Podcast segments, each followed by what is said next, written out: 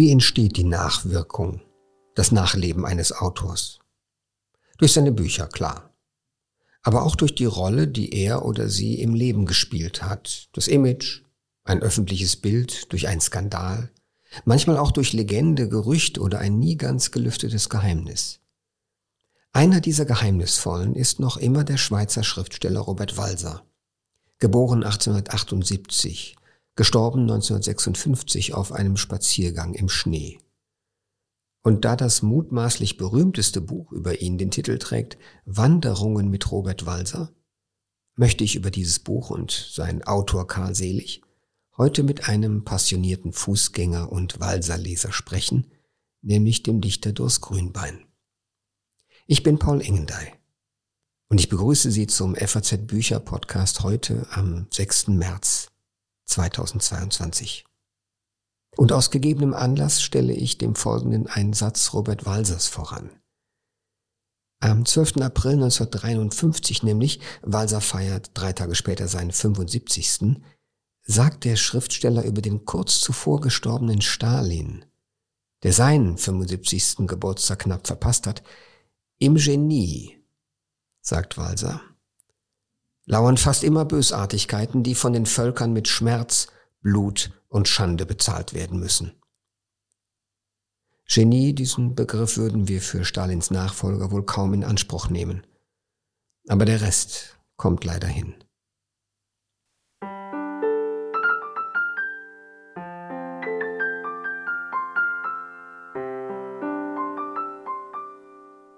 Der wohl berühmteste Schweizer Schriftsteller des 20. Jahrhunderts, Robert Walser, lieferte sich 1929 selbst in eine Heil- und Pflegeanstalt ein und verblieb dort 27 Jahre lang bis zu seinem Tod, wenn man von einem einzigen Umzug nach vier Jahren absieht. Von einer Einrichtung nahe Bern in eine andere Einrichtung im Kanton Appenzell.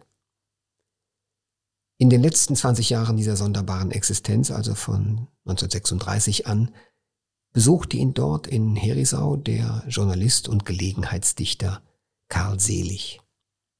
Er holte ihn zu Spaziergängen ab, durchstreifte mit ihm die nähere und weitere Umgebung, plauderte, kehrte in Wirtshäusern ein, notierte sich bemerkenswerte Aussprüche Walsers und fotografierte ihn. Kurz nach Walsers Tod, im Jahre 57, erschien dann Seligs Buch Wanderungen mit Robert Walser. Seitdem hat es zahlreiche Auflagen erlebt und wurde zur populärsten Quelle zu Walsers Leben und Werk. Der Dichter privat gewissermaßen, ungeschützt. Ein Mann mit Meinungen und Vorlieben, der nur eines nicht mehr tat, schreiben. Erst im vergangenen Jahr jedoch ist dieses Buch, das bei Surkamp mehr als ein halbes Jahrhundert ein Dauerbrenner war, in einer erweiterten Neuausgabe erschienen und Plötzlich liest man dieses sympathische Porträt, diesen Dienst eines selbstlosen Mannes an einem zurückgezogenen und verstummten Schriftsteller ein wenig anders. Wie anders, das lassen die Herausgeber Lukas Glor, Reto Sorg und Peter Utz klugerweise offen. Klar ist allerdings, Karl Selig baute sich über Jahre hinweg so etwas wie ein Robert Walser Monopol auf. Er schuf sich die absolute Deutungshoheit, ja wurde sogar zum gesetzlichen Vormund eines Patienten, der von dieser Abhängigkeit zunächst gar nichts ahnte. Den Fall Selig und den Fall Walser in seinem Buch macht das umso spannender. Wer war dieser Mann, an dessen Menschenfreundlichkeit überhaupt nicht zu zweifeln ist und der dennoch immer wieder Grenzen überschritt?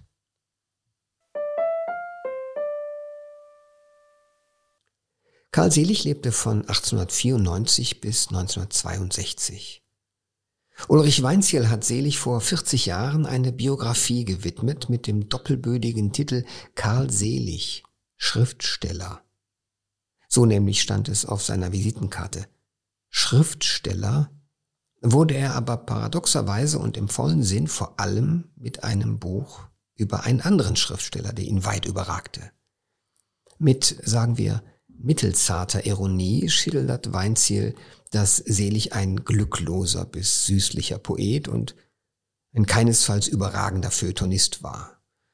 Dafür kannte sein Enthusiasmus, wenn er Neues entdeckte, kaum Grenzen, und da er durch das Erbe seines früh verblichenen Vaters vermögend war, setzte er immer wieder privates Geld ein, um bewunderten Schriftstellern zu helfen. Er engagierte sich so für Autoren wie Alfred Polgar, Josef Roth, Hermann Broch, Nelly Sachs, Robert Musil. Seine Lebensaufgabe aber wird Robert Walser. Und nachdem er ihn einmal kennengelernt und zu den ersten Wanderungen ins Umland geführt hat, beginnt er über ihn zu schreiben und für sein Werk zu werben. Allein 1938 schreibt Selig in vier Schweizer Zeitungen über Walser, ohne zu erwähnen, dass dieser in einer Heil- und Pflegeanstalt interniert ist. Er suggeriert seinen Lesern vielmehr, Walser selbst habe Rückzug und Selbstisolation gewählt und man dürfe ihn dort nicht stören. Außer natürlich er selbst, Selig. Bis zu Walsers Tod publiziert Selig insgesamt 40 Artikel über den Schriftsteller und tritt dabei immer stärker in seinem Namen auf. Und dann die Fotos. Faszinierende Dokumente, für die wir heute dankbar sind und die dennoch nie ganz ihre Ambivalenz verlieren. Die Herausgeber schreiben dazu, Seligs Aufnahmen im Verein mit dem Text prägen ganz wesentlich das Autorbild, das wir heute von Walser haben. Gleichzeitig dokumentiert der Fotograf mit ihnen die Authentizität jenes exklusiven Zugangs, den er sich zu Walser geschaffen hat. Ja, meine erste Frage an Doris Grünbein, der hier vor mir sitzt und in dessen Prosa und Lyrik das Laufen und das Wandern und das Reisen auch eine Rolle spielt, immer wieder. Meine erste Frage soll lauten, wie liest man heute dieses Buch über Robert Walser, das Karl Selig geschrieben hat und das ihm, Karl Selig, seine einzige Unsterblichkeit geschenkt hat? Ich muss gestehen, ich habe dieses Buch erst äh, spät gründlicher gelesen. Es ist mir irgendwann mal in die Hände gefallen, aber erst, erst neuerdings habe ich mich vertieft und ähm, und Robert Walser ist dadurch aus, aus einer gewissen Ferne äh, zurückgekehrt zu mir. Ich habe ihn früh gelesen, äh, meinen frühen Zwanzigern. Und wahrscheinlich war der Auslöser die Empfehlung Franz Kafkas. Also Kafka Lektüre war damals für mich sozusagen das Zentrale. Bin öfter nach Prag gereist, war sozusagen vollkommen äh, in der, in der Kafka-Manie. Und ein Name, der hin und wieder fiel, den, äh, den Kafka eben ausdrücklich empfahl als Autor, das war Robert Walser. Und das machte ihn mir dann ähm, interessant. Mhm. Ja, weil Kafka ja auch nicht so viele empfohlen hat von seinen Zeitgenossen, wenn man so will. Also Na, ich habe regelrecht dann äh, nach Ähnlichkeiten gesucht, nicht? Also ähm, in den frühen Romanen es gibt Figuren, die, die, die erinnern an, an die Kafka-Figuren, diese Junggesellen und, und Gehilfen und Diener und so weiter. Mhm. Äh, da, da liegt eine Ähnlichkeit. Auch in der, in der, in der Prosa selber. Es ist interessant, in diesen Gesprächen wehrt Walser ja äh, diese Verbindung ab. Also er sagt irgendwann wörtlich irgendwie, erkenne Kafkas Werke kaum zu Karl Selig. Eine interessante Stelle. Es ist überhaupt interessant, wie er wertet, zumindest wie ja. er durch Karl Seligs Darstellung wertet oder zu werten scheint. Denn wir müssen, glaube ich, immer vorausschicken, bei allem, was wir jetzt sagen, was dieses Buch betrifft, sind wir auf das Zeugnis Seligs angewiesen. Wir müssen sein Wort nehmen. Und wir wissen ja von mehreren Stellen, das haben zumindest Forscher herausgefunden, dass äh, es auch Abweichungen gibt in seiner eigenen Darstellung der Begegnungen mit Robert Walzer. Das heißt zumindest die erste Begegnung beschreibt er in einer Quelle als ein bisschen verhalten und schweigend und in einer anderen Quelle äh, beschreibt er es als recht munter und es habe sofort, sei sofort alles aufgetaut gewesen in dem Verhältnis zwischen dem ihm Fremden äh, Robert Walser und Karl Selig. Das ist schon interessant, dass wir immer mitbedenken müssen, hier ist eine vermittelte Ansicht und Meinung über einen großen Autor und wir sozusagen versuchen, diesen Nebel zu durchdringen. Und das Licht, das wir sehen, ist immer auch ein bisschen Karl Seligs Licht. Ja, na gut, es gibt ja ein, ein, ein Schema. Also jede dieser, jeder dieser Ausflüge, jede dieser Wanderungen wird zunächst beschrieben, die Strecke und so weiter. Und in einem Schlussteil kommen dann immer die Anekdoten. Da muss, da wird wörtlich zitiert. Also Karl Selig hat sich vermutlich doch sehr, sehr bald nach jedem Treffen äh, Notizen gemacht. Da, da wird ja äh, praktisch Walser in, in äh, direkter Rede hörbar. Immer dann, wenn es zum Beispiel um andere Autoren geht oder Geschichten aus seiner eigenen Anfangszeit in Berlin als, als Autor im Kassiererverlag, Begegnungen mit anderen Künstlern, ähm, Malern zum Beispiel dieser Zeit äh, vor dem Ersten Weltkrieg. Und, ähm, und da glaube ich, darauf kann man einigermaßen vertrauen. Das sind, das sind zum Teil sehr interessante Urteile. Also wenn wir nur mal eines herausgreifen, man kommt an einer Stelle plötzlich auf Hölderlin zu sprechen und ähm, und Robert Walser ist der Ansicht, dass, dass Hölderlin, der ja nun bekanntlich die letzten 30 Jahre seines Lebens einem Schreiner zugebracht hat, in einer Familie sozusagen aufgenommen, im Zustand der Umnachtung, wie viele sagen, aber zumindest eben ja, in einer Art äh, psychotischen Situation. Er sagt, dass, dass Hölderlin diese 30 Jahre wahrscheinlich, dass, dass es sehr glückliche Jahre gewesen sein müssen. Also diesen Rück, er, sieht diesen Rückzug des Dichters vielleicht ganz ähnlich wie seinen. Auch er lebte nun schon Jahrzehnte in einer Anstalt und hatte sich von, von der Gesellschaft zurückgezogen, auch einigermaßen vom Schreiben. Hinterher erfahren wir, dass er doch weitergeschrieben hat. Aber er wehrt es auch immer ab im Gespräch mit Selig. Ähm, er hat praktisch mit der Literatur abgeschlossen. Und, und aus dieser Abgeschlossenheit kommen nun aber sehr interessante Urteile über andere Autoren. Und das ist, und wie gesagt, die, die Hölderlin-Stelle ist interessant. Also gewissermaßen, man muss sich Hölderlin eher als einen glücklichen Menschen vorstellen, weil er die Last gewissermaßen der Dichtung losgeworden war. Ja, ich habe mir das bei Walser natürlich auch dauernd gesagt. Vielleicht gehen wir mal ganz konkret in das, was ja Seligs Buch auch liefert eine Anschauung eines Autos. Erstmal sehen wir ihn physisch vor uns. Wir sehen, dass er nie einen Überzieher, also einen Mantel trägt, ja. auch im Schnee nicht. Was die Fotos für mich absolut frappierend machen, denn äh, einige von uns, ich auch, bin mal nicht exakt in der Gegend, aber nicht so weit davon entfernt gewandert und ich weiß, dass es auch äh, im Oktober sehr zugig werden kann. Und das sind Januarbilder im Schnee. Und wir sehen Walser im Dreiteiler, im Woll-Dreiteiler, also englischen Tweed.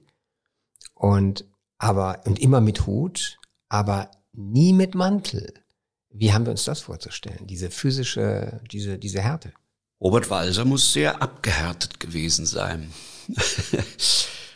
er muss auch sehr, wie soll ich sagen, eine klare Vorstellung von seiner Person, seiner Erscheinung gehabt haben. Das fällt auf, das Äußere wird ja immer beschrieben. Ähm, man, man, man sieht da sozusagen ein, ein, ein Menschen, der, der gewissermaßen wie ein, wie ein Monument umhergeht. Mhm. Ähm, gestählt und unerschrocken.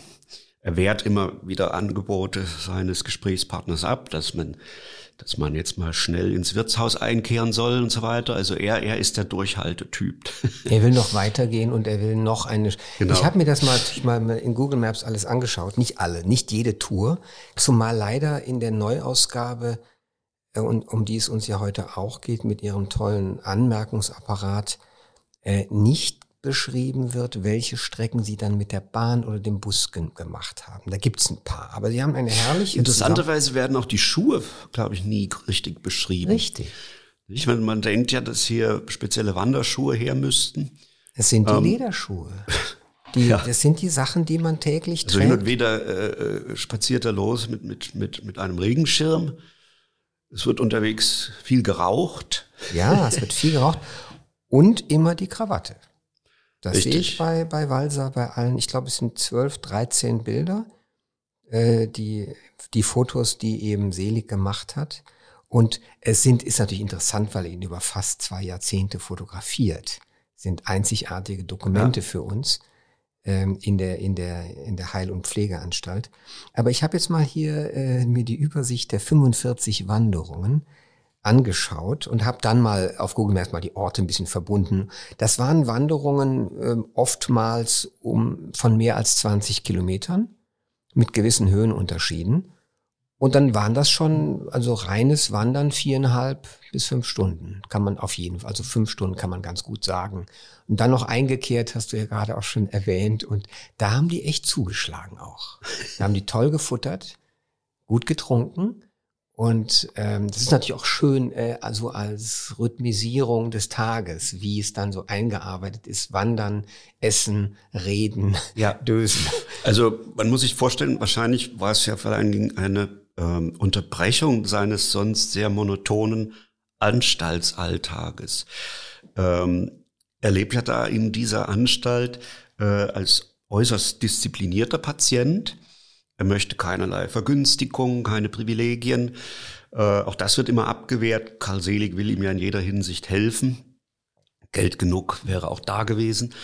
Aber er zieht es eben vor, an diesem Anstaltsleben quasi wie ein, wie ein Uhrwerk äh, genau äh, mitzuwirken und, und, und, und keine Ausnahmen zu machen. Also die Essenszeiten werden eingehalten und so weiter, alle Arbeitsverpflichtungen, Tüten werden gefalzt und, und so weiter. Und dann sind diese äh, Ausflüge wie, wie Unterbrechungen in diesem äh, äh Schema, die gewissermaßen vielleicht auch, hm, wenn man so will, sein frühes äh, vaganten wieder her heraufrufen. Denn er muss auch in, in, in, seiner Jugend viel unterwegs gewesen sein, quer durch Deutschland, äh, in, in der Schweiz, dann ähm, in Europa. Und ähm, das wird da auch wieder aufgenommen. Er hat auch, das durchzieht dieses Buch schon oder diesen Bericht schon. Ähm, man sieht ja einen Menschen, der dabei ist, sozusagen sein Verschwinden zu organisieren. Das sagt er auch irgendwann selber. Nicht? Man kommt auf die jüngeren Schriftsteller zu sprechen. Die sollen jetzt das gern machen, aber er ist dabei, in aller Seelenruhe zu verschwinden. Er möchte gerne auch irgendwie aus der Literatur verschwinden. Äh, er mag es nicht, wenn man ihm äh, Zeitungsartikel bringt, wenn man über seine Bücher, über seine Bücher redet äh, wenn man Stimmen anderer herbeibringt und so. Er, er, möchte davon nicht behelligt werden. Das gilt auch für die Ärzte in der Anstalt, die ihn immer wieder natürlich als den Autor, der er ist, ansprechen und, und auch das wehrt er ab. Mhm. Er ist einer von diesen vielen, äh, oder will es sein, namenlosen Patienten da in, dieser Anstalt. Aber eben ein besonderer, nicht? Wir wissen, dass, dass er weiß natürlich um sich und wer er ist. Und da sehe ich wieder diese, äh, also das, das sieht man auch bis in die Kleidung hinein, ein Mensch, der auf sich hält. Mhm. Aber es ist auch interessant, dass er durch puren Zufall, äh, wir sprechen von den 20 Jahren zwischen 1936 und 56, wo er stirbt, dass diese 20 Jahre den Zweiten Weltkrieg und die unmittelbare Nachkriegszeit abdecken und er dann an irgendeiner Stelle ja auch sagt, ähm, die Redaktoren, die mich betreut haben oder die mich hätten drucken können, sind entweder verjagt worden oder gestorben. Und es, ihm ist klar, dass seine, Wirkungs, seine Wirkung blockiert ist, dass jede Möglichkeit für ihn zu publizieren, die ja theoretisch noch da wäre, ähm, dass die auch weg ist durch die äußeren Ereignisse seit 33. Und das scheint mir auch wie so eine Ironie, dass die Selbstinternierung ab 1929, die er selber ja vornimmt, die aber eigentlich so schwer zu begreifen ist, weil er ja nicht wie ein, schon gar nicht wie ein gefährlicher Mensch wirkt, äh, schon gar nicht wie ein, ein Mann, der ständig behandelt werden muss. Er ist in dem Sinne ja kaum behandelt worden. Er ist ja im Grunde aufbewahrt worden und bewacht worden, wenn man so will. Und er hatte dann einen Vormund und zu diesem Vormund wurde selber auch selig später, ohne dass Walser es zunächst wusste. Dieser Kontrast zwischen aufbewahrt werden, aber dass die äußeren Umstände, die geschichtlichen Umstände seine weitere Wirkung ohnehin verhindern und blockieren. Na, interessant ist ja, dass die Schweiz selber ihn äh, damals äh, vergessen hatte. Als, als Schweizer Bürger äh, und Autor hätte er ja sehr leicht weiter dort auch publizieren können. Also von Deutschland abgeschnitten zu sein, hieß ja nicht, dass man äh, vom hm. Publizieren abgeschnitten war. Aber auch das wollte er nicht, wie wir wissen. Ähm, na, zunächst mal fast verstörend ist äh, bei den äh, frühen Spaziergängen oder Wanderungen, wir, wir sind mitten im Zweiten Weltkrieg. Äh, viele dieser Spaziergänge äh, führen in, in die Nähe des Bodensees, also in die Nähe auch der deutschen Grenze. Es wird hier und da von äh, Geschützlärm erzählt, Bombenangriffe auf deutsche Städte werden angedeutet und so weiter. Aber man ist quasi wie hinter Glas da. Man ist in einer absoluten Ruhezone, in einer Komfortzone. Was übrigens auch genau die, diese, diese Speisen betrifft, nicht? Also da, da, wo auf der anderen Seite die Not groß war, Lebensmittelkarten etc., können die beiden immer noch irgendwo einkehren auf Schweizer Seite natürlich und es ist einigermaßen äh, gesorgt. Und das ist, das, das, das ist ein gewissen eine Atmosphäre der Unwirklichkeit, so kam es mir vor. Also ich wurde beim Lesen sogar an gewissen Stellen fast ungeduldig, weil ich mir sagte, es ist fast unfassbar, äh, wenn man weiß, was parallel dazu jetzt überall in Europa passierte. Mhm. Nicht? Also es, äh, man kommt auch im Gespräch relativ selten auf die unmittelbare Katastrophenzeit. Irgendwann wird Hitler erwähnt, später Stalin und so weiter, und da, da hat er auch genaue Ansichten. Äh, aber der Krieg scheint weit weg. Mhm, die Schweiz ist damals ja tatsächlich äh, in einer gesegneten Position gewesen. Was ist denn für dich bei der Lektüre jetzt mit allem, was du weißt über den Autor Walser, der dir viel bedeutet, was ist für dich hinzugekommen, wie soll man sagen, als, als, nicht nur als Eindruck, sondern auch als Gefühl für dieses Poetenleben, dessen späterer Teil, das späteres Dritteljahr oder mehr als ein Drittel sogar ein, eines der völligen Abgeschiedenheit und der Isolierung war? Na, ich würde sagen, die Persönlichkeit schält sich sehr deutlich heraus. Das ist schon das Verdienst des Karl Selig. Äh, so sehr er von mancher Seite dann später auch äh, aus kritisiert wurde, also sei eine gewisse Zudringlichkeit gewesen. An irgendeiner Stelle äh, fotografiert er ihn ja auch mal, gibt zu, mehr oder weniger heimlich. äh, aber er überliefert uns halt dieses äh, Porträt des, des äh, Walser in, in, in seinen späten Jahrzehnten. Da wird praktisch eine Person deutlicher, die, die, die man vielleicht aus den Büchern selber so vielleicht nie hätte herauslesen können. Und auch, also für mich ist Walser im gewissen Sinne, das hat ihn mir immer interessant gemacht, tatsächlich äh, hat er Züge eines Außenseiterkünstlers. Das, was wir in den bildenden Künsten eben die Outsider nennen. Mhm. Ähm, das betrifft seine Erscheinung, das betrifft eben aber auch direkt seine Prosa. Es ist interessant, dass, dass, dass wir hier und da eine Nähe sehen, sagen wir zu Paul Klee etwa. Aber noch mehr eigentlich hat es stellenweise was von, von den sogenannten naiven Malern. Wenn ich nur den Spaziergang nehme, ja, das ist ein, ein, ein, ein ungeheuer interessantes, neues, neuartige Form der Prosa. Einfachste Prosa, unmittelbar beobachtetes, ein Spaziergang durch eine Kleinstadt wird beschrieben mit, mit allen Details, aber in einer Malweise, prosaischen Malweise, die tatsächlich an, an etwas erinnert, was wir eben aus der Malerei kennen. Und das ist, glaube ich, sein Verdienst. Diese, dies, dies, das ist eine Neuigkeit und auch eine Modernität liegt darin. Können wir denn heute als Leser von Karl Selig, und das Buch ist ja wirklich nicht nur in seiner Wirkung enorm gewesen, hat auch viele Auflagen und ist sogar bis in die letzten Jahre auch neu übersetzt in fremde Sprachen gekommen. Können wir denn mit ähm, Karl Selig ganz trennen von unserer Lektüreerfahrung Walsers und dem Bild, das hier doch auch komponiert uns im Buch serviert wird? Ich finde es ein irre attraktives Bild. Der Wand, sozusagen der, Leu der Geher, der Wanderer, der Spaziergänger aber auch der äh, sozusagen freiwillig Isolierte, als den ja Selig ihn immer wieder darstellt. Und das ist äh, auch das Verdienst der neuen Ausgabe, die auch beschreibt, wie Selig auch Versuche anderer abgewehrt hat, Walser zu besuchen oder auch über ihn zu schreiben. Er hat das alles im Grunde deautorisiert. Ohne Kenntnis der Person sei es gar nicht möglich, über Walser zu reden. Bis hin zu Siegfried Unseld, der 1960 nach Walsers Tod und kurz vor Seligs Tod eine erste Prosa-Auswahl von Walser bringen will, aber die Vermittlung von Hermann Hesse braucht, um an, äh, um ja, um diese Aus Ausgabe machen zu können, weil Selig als Nachlassverwalter beziehungsweise Werkhüter sich dem entgegenstellt. Also das sind ganz viele verschiedene Bilder, die so ineinander schießen. Aber ver vermagst du es zu trennen, ganz zu trennen zwischen deiner Lektüre und einer gewissen sag ich mal, ich will nicht sagen Romantisierung, aber einer, der Erschaffung eines Bildes vom Dichter? Ich lese oder sehe den, den Walser selber durch, durch den Selig hindurch.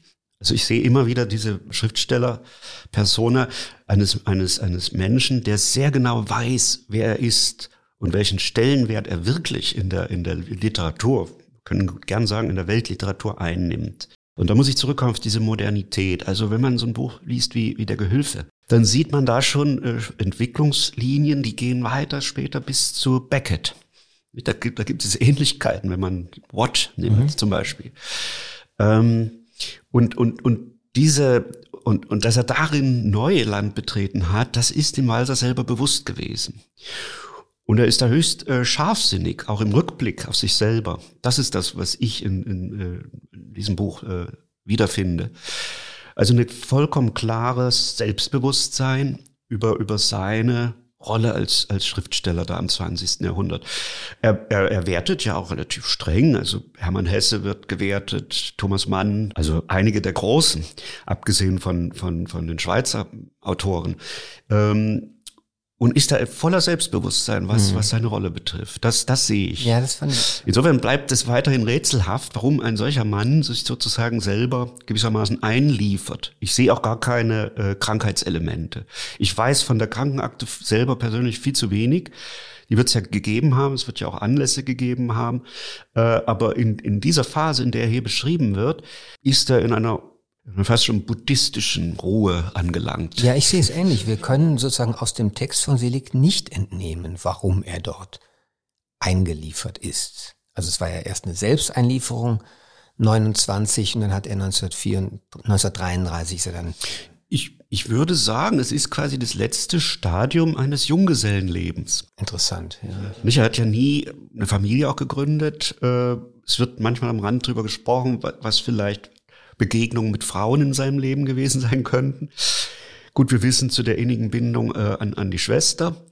Aber selbst da, als, als Selig ihm erzählt, dass die jetzt im Sterben liegt und so weiter, äh, interessiert ihn das kaum noch. Das ist dieses, dieser Stoizismus ist merkwürdig. Aber äh, auf einer, also sozusagen Lebens, äh, sein, sein Lebensplan muss, muss der eines, eines ewigen Junggesellen gewesen mhm. sein. Und dann war es, glaube ich, praktisch, in, in so einer betreuten Einrichtung zu leben. Ja. Dann musste er nicht für sich selber sorgen. Neben dem, was du gerade erwähntest, denn das, das Falten von Papiertüten und dass er da immer absolut pflichtbewusst war, zu seinen Aufgaben gehörte ja auch das Fegen der Stube. Und das wurde auch immer absolut pünktlich und, und, und pflichtbewusst gemacht. Ähm, das hat mich auch beeindruckt, weil natürlich Anstalt mit den Menschen immer etwas anstellt. Ja? Also jeder, jeder zeigt sich da auf irgendeine Weise und er, er zeigte sich eben so. Es gibt natürlich auch einen politischen Robert Walser, jedenfalls einen, der nachgedacht hat über seine Zeit und der dazu auch einiges gesagt hat, so wie es Karl Selig uns aufgezeichnet hat. Was ist dir denn da besonders aufgefallen? Was hat dich, was hat dich ähm, erstaunt oder animiert? Es gibt sehr klare Ansichten zur, zur Geschichte der Deutschen bei, bei Walser, die, die tatsächlich äh, gut zitabel sind. Nicht? Sagt an irgendeiner Stelle, der Nationalsozialismus habe schon bei Friedrich dem Großen angefangen. Also er sieht ja diese, diese Kontinuität des militaristischen Preußentums etwa. Äh, und, und nach Bismarcks Tod sei dieses Reich sowieso in die Katastrophe geschlittert. Äh, das sieht er deutlich. Es sieht eben äh, Hitlers Rolle als, als nicht nur ähm, Aggressor nach außen, sondern eben auch als der Tyrann des Volkes, der er war und, und, und äh, wie er dieses Volk quasi als Geisel nimmt für seine Zwecke und wie dieses Volk dann in dieser Zeit, gerade um die es sich hier dreht, während der Angriffe auf deutsche Städte eben dann dafür büßen muss und so weiter. Und ihm ist ein, ein Mann wie Churchill unendlich viel näher. Er sagt tatsächlich an irgendeiner Stelle, das sei das Problem der Deutschen, dass sie immer wieder diese Genies brauchten. Ich sag mal, also damit ist gesagt, sicher, Hitler hatte was Genialisches aus seiner Sicht. Das sind diese Übertreiber, diese äh, äh, soll ich sagen, Hysteriker und, äh, und, und Grenz- und Gradgänger.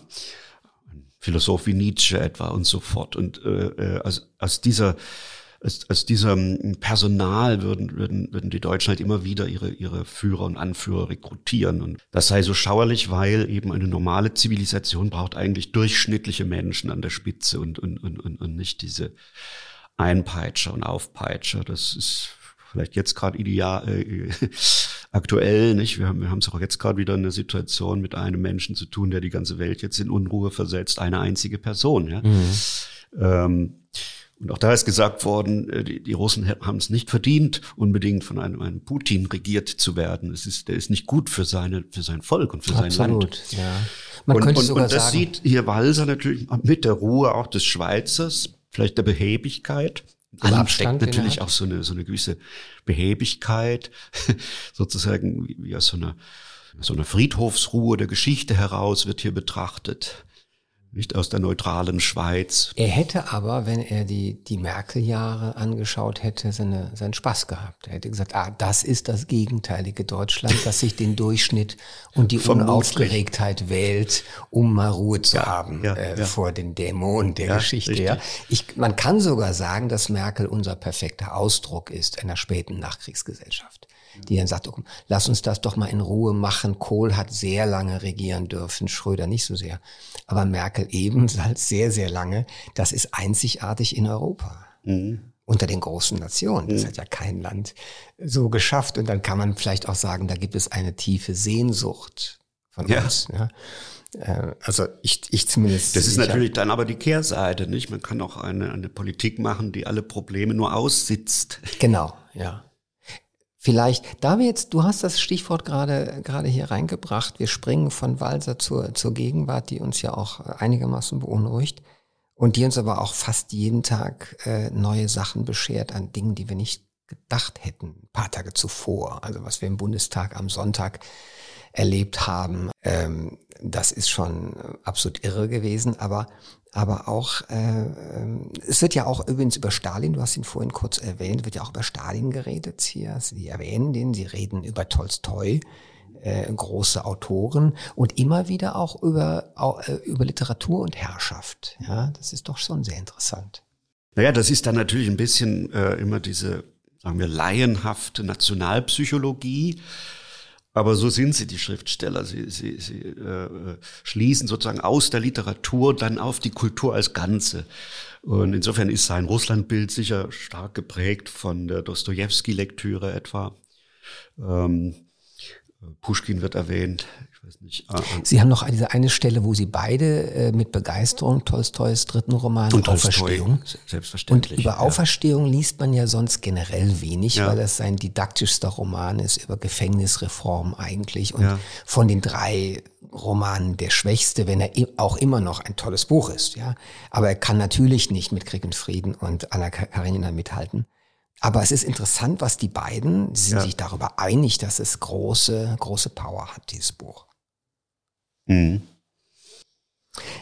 Es gibt noch etwas, was ich auch sehr gerne ähm, von dir wissen möchte, Dors. Und das ist ein bisschen das in deinen eigenen Schriften, nicht nur in der Lyrik, auch in den Aufsätzen, in den Essays, immer wieder natürlich das Reisen, äh, das sich bewegen von Ort zu Ort und unter ihnen dann den großen Wanderer Dante betrifft. Äh, ist mir aufgefallen, nachdem ich natürlich damals, als du für unsere wunderbare Dante-Serie auch geschrieben hast, ähm, da nennst du es ja auch, wenn ich das jetzt mir richtig sehe, Dante lesen heißt eine lange Wanderung unternehmen. Das ist dein erster Satz in dem Essay über Dante für unsere FAZ-Serie zum Gedenkjahr. Und äh, es ist einer der wenigen Essays in der Serie, der wirklich versucht, auch jetzt physisch den Raum zu vermessen. Und du änderst auch die Blickwinkel und sagst, was sind das für Räume? Äh, aus dem Meer nach oben oder von oben in das Meer hinein. Eigentlich versuchst du das Gewusste und Nicht-Gewusste von vor 700 Jahren uns, uns klar zu machen. Naja, also zunächst muss ich sagen, in meiner Fantasie durchmesse ich große Räume, das stimmt. Ähm, persönlich ist mein Radius eher eng. Ähm, ich würde mich zum Beispiel auch nicht als Wanderer bezeichnen können. Da kenne ich andere, die wirklich echte Wanderer sind und lange Wanderungen unternehmen und sie planen und so weiter. Ähm, ich bin eher so ein, so ein Stadtläufer. irgendwann ein Gedicht geschrieben, Psyche läuft. Da wird diese Situation sozusagen kondensiert mal geschildert, also wie das ist, ähm, dass, dass, dass die Psyche immer fort unterwegs ist im Stadtraum, sich durch, durch die Menschenmassen hindurch findet, in den Menschen wiedererkennt, ähm, ähm, vom, von, von der Straße auf den Bürgersteig springt und zurück und so weiter und dass man äh, praktisch die, die, die Städte sozusagen die ganze Zeit im, im Laufen auch erkundigt. Das ist etwas, was ich in, Rom immer mache, aber auch in anderen Großstädten, die ich besucht habe. Ich habe zum Beispiel bei einem meiner letzten Aufenthalte in New York, das ist schon leider viele Jahre her, bin ich gleich am ersten Tag sozusagen noch mitten im Jetlag, muss ja dann auch nicht schlafen, sagen wir mal zehn Stunden nur gelaufen, mhm. sozusagen von, vom von, von der Columbia University bis runter zur Spitze und wieder zurück, weil, weil das in dem Moment wie zur Begrüßung die einzige Art war, mhm. mich dieser Stadt wieder zu nähern. Mhm. Also das habe ich schon. Außer im, im Moment, in diesem Moment sehe ich natürlich sehr viel. Das wird auch gespeichert auf eine Weise. Ähm, aber ich brauche diese, diese, dieses Unterwegssein in der Stadt. Das aber ist mir es aufgefallen. ist auch Bewegung, die dir viel bringt, oder? Das in es ist die Bewegung, aber es ist eben sein, auch äh, wie eine Kamerafahrt. Genau, genau. und, äh, und da wird der Bilderfundus sozusagen gefüllt. Ähm, abgesehen davon, dass ich dann beim Laufen auf viele, viele Ideen komme, die ich natürlich im, im Sitzen, in der Ruhe nicht hätte. Ja, ja. Das ist so vielleicht so ein Verfahren. Also von Zeit zu Zeit muss ich dann doch einfach mal äh, äh, im Laufen das Schreiben erneuern. Ja. Mhm. Das ist auch natürlich eine schöne, nicht nur eine schöne Idee, sondern auch sicherlich durch die Bewegung entsteht im Schreiben auch etwas anderes. Ich kenne mehrere Autoren, die das Dummerweise ist man dann natürlich während des Schreibprozesses selber wieder sehr gefesselt. Genau. An diesen Schreibtisch oder in das Zimmer. Ganz konkret die Frage, du sprichst nichts auf Band. Nein. Gut. Keine Gedanken, keine, nicht eine Wendung. Nein, ich mache mir selbst im Gehen oder unterwegs viele äh, äh, Notizen, sagen wir auf dem, auf dem Smartphone. Das habe ich sehr früh für mich entdeckt als, als, als Notizbuch. Mhm. Da gab es am Anfang immer Kritik, da hieß es in meiner engeren Umgebung, was schaust du ständig auf dein Telefon? Ich sage, ich schaue nicht auf mein Telefon, ich schreibe mir etwas auf. Ja. Ähm, ja, das mit dem Diktieren ist eine andere Sache. Dann müsste ich es wieder transkribieren. Ich bin aber schon in dem Moment, wo, wo ich mir irgendeine Impression oder einen Einfall aufschreibe, geht es auch schon um das erste Formulieren. Ich kann mhm. das dann wie Bausteine später verwenden. Mhm. Und das ist ja heutzutage praktisch. Man kann es dann unendlich hin und her schieben, in, in andere Texte integrieren und so weiter. Also aus, aus diesem, quasi mit diesem Montage Arbeitsverfahren, äh, äh, da arbeite ich, arbeite ich stark damit, ja. Ich habe auch noch einen äh, früheren Aufsatz von also noch gar nicht so lange her, anderthalb Jahre kaum, äh, Brief an Zbigniew Herbert, mhm. die ich mich erinnere, ähm, der den Übertitel trug, bei lebendiger Dichtung verschwinden. Und er fängt, es ist ein Brief an Zbigniew Herbert, den großen polnischen Dichter, und äh, er fängt so an, ich verdanke Ihnen viel, lieber Zbigniew Herbert, wie oft sind Sie, gerade Sie, mein Reisebegleiter gewesen.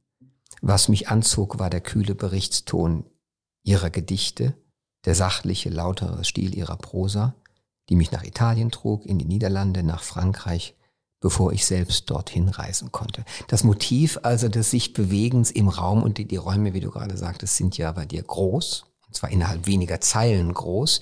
Es ist immer wieder da. Also da habe ich eine große äh, Verwandtschaft gespürt. Ähm, wir kennen diese äh, Reisebücher, Essaybücher von, von Herbert. Ähm, hat ja, glaube ich, seit den 70er Jahren äh, war er, hatte das Privileg, als Pole irgendwie reisen zu dürfen und berichtet in einer Weise, wie eben tatsächlich nur jemand, der doch hinter dem eisernen Vorhang leben musste, äh, in einer, einer Sprache der Sehnsucht von diesen Reisen. Nicht? Er fährt nach Italien und, und, und schildert sich und uns, den Lesern, oder eher den Lesern im Osten, bringt er das mit wie Schätze.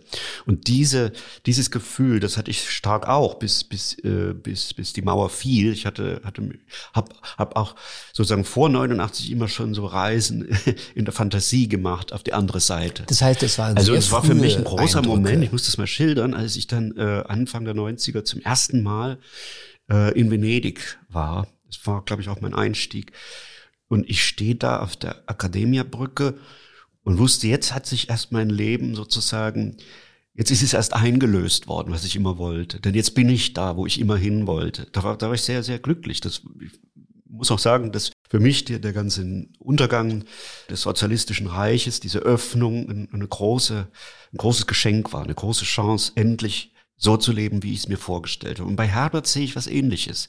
Es ist bei ihm genau diese, diese Suche äh, nach der alten europäischen Kultur. Deshalb geht's halt vorwiegend hier um, um, um Italien oder Frankreich.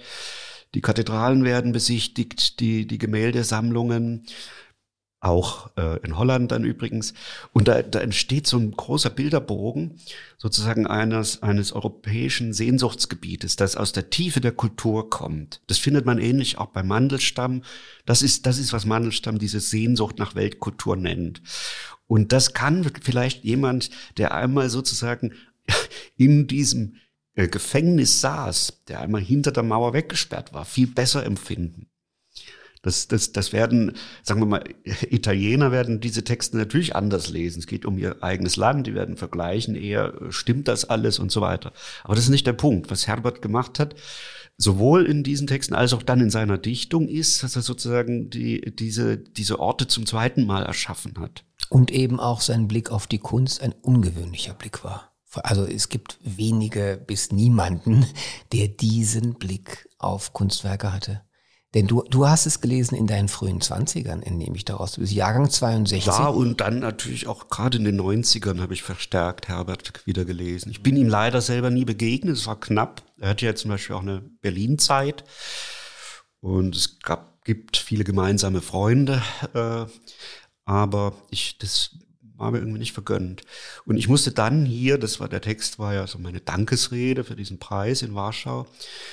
Und da spreche ich gewissermaßen oder schreibe einen Brief an einen Toten. Das ist die einzige Möglichkeit, mit ihm dann nochmal zu sprechen, war dieses. Mhm. Das ist auch seltsam, äh, diese, diese Perspektive, die dadurch entsteht.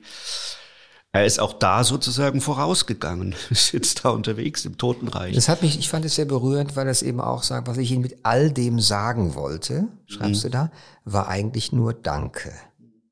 Aber stattdessen schreibe ich Zeilen, die sie niemals erreichen werden. Und dann gehst du weiter. Nein, das macht mich traurig, sowas. Ich habe zum Beispiel folgende Vorstellung, mir ist das irgendwann mal aufgefallen, das ist ein Paradoxon der Literatur, dass manches, was einen umtreibt und antreibt im Schreiben, eigentlich Autoren gilt, die längst tot sind. Also als, als, würde, hätte man, als würde man sich wünschen, die zu Lesern zu haben. Das ist natürlich absurd, das geht nicht. Im Umkehrschluss hat man es stattdessen mit seinen Zeitgenossen zu tun. Nur sollen die nicht immer denken, dass sie die, die Adressaten unbedingt wären. Sehr schön. Das war bei mir selber auch so. Ich habe das gespürt bei vielen toten Autoren, dass die ihrerseits mit anderen längst toten Autoren ins Gespräch kommen wollten. Und ich war dann eben als der Leser der Eingeladene. Das, mhm. das war sozusagen das Geschenk. So ähnlich sehe ich vieles im Schreiben. Es, es, es mag ganz andere Strategien geben bei anderen, die tatsächlich direkt zu ihren Zeitgenossen sprechen wollen oder sie unterhalten wollen ich kenne diese, diese Totengespräche schon seit langem, ja. Ja, und im gewissen Sinne haben wir das ja heute auch versucht zu veranstalten. Ja. Wir haben nämlich auch versucht, eine literarische Beziehung und, wenn man so will, unser Verhältnis zu diesem Paar, Karl Selig und Robert Walser, dem großen Robert Walser, äh, ein bisschen zumindest näher zu, zu beleuchten. Ja, und die haben ja auch was von Wanderungen durch ein Totenreich. Absolut, absolut. Und äh, beziehen sich ihrerseits wieder auf Autoren, die sie verehrt oder nicht ganz so verehrt haben. Kleist, Goethe, Thomas, äh, Thomas Mann, Tolstoi. Lieber Doris, ich danke dir sehr für unseren Austausch hier und freue mich, äh, dich bald wiederzusehen. Ich auf dem Fahrrad, du zu Fuß, wie es mal irgendwann war, du auf dem Weg nach Moabit von Charlottenburg, wo ich dann sagte, das würde ich mit dem Fahrrad fahren. Ja, oder ich sause mit der Vespa an dir vorbei. Genau, ich danke dir sehr. Bitte. Es ist nicht leicht, so ganz zu vermitteln, wie faszinierend dieses Buch ist, selbst da, wo es einen befremdet. Am befremdlichsten ist vielleicht äh, die Schlussszene von Karl Seligs Buch. Denn dort beschreibt er auf vier Seiten die Todesszene von Robert Walser, die er aber nicht miterlebt hat. Und das ist natürlich ein Ort für Einfühlung und wahre Teilnahme.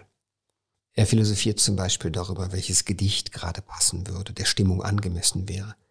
Er sagt, er habe gut zu Mittag gegessen, Robert Walser, und bricht dann auf. Es ist der Weihnachtstag 1956. Und er fabuliert von einer Zigarette, die Robert Walser sich vielleicht anstecken möchte, aber dann doch nicht ansteckt, weil er lieber noch ein wenig wartet.